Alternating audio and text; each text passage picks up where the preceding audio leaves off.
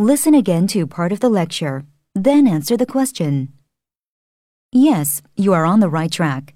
He is perhaps the most commonly associated with it. He felt that there is no objective order or structure in the world except what we give it. He wanted to break through all the built up pretentious convictions or faiths and firmly agreed with the idea that all values are baseless and that reason is powerless because there is no true world. Number 3. Why does the professor say this? He wanted to break through all the built up pretentious convictions or faiths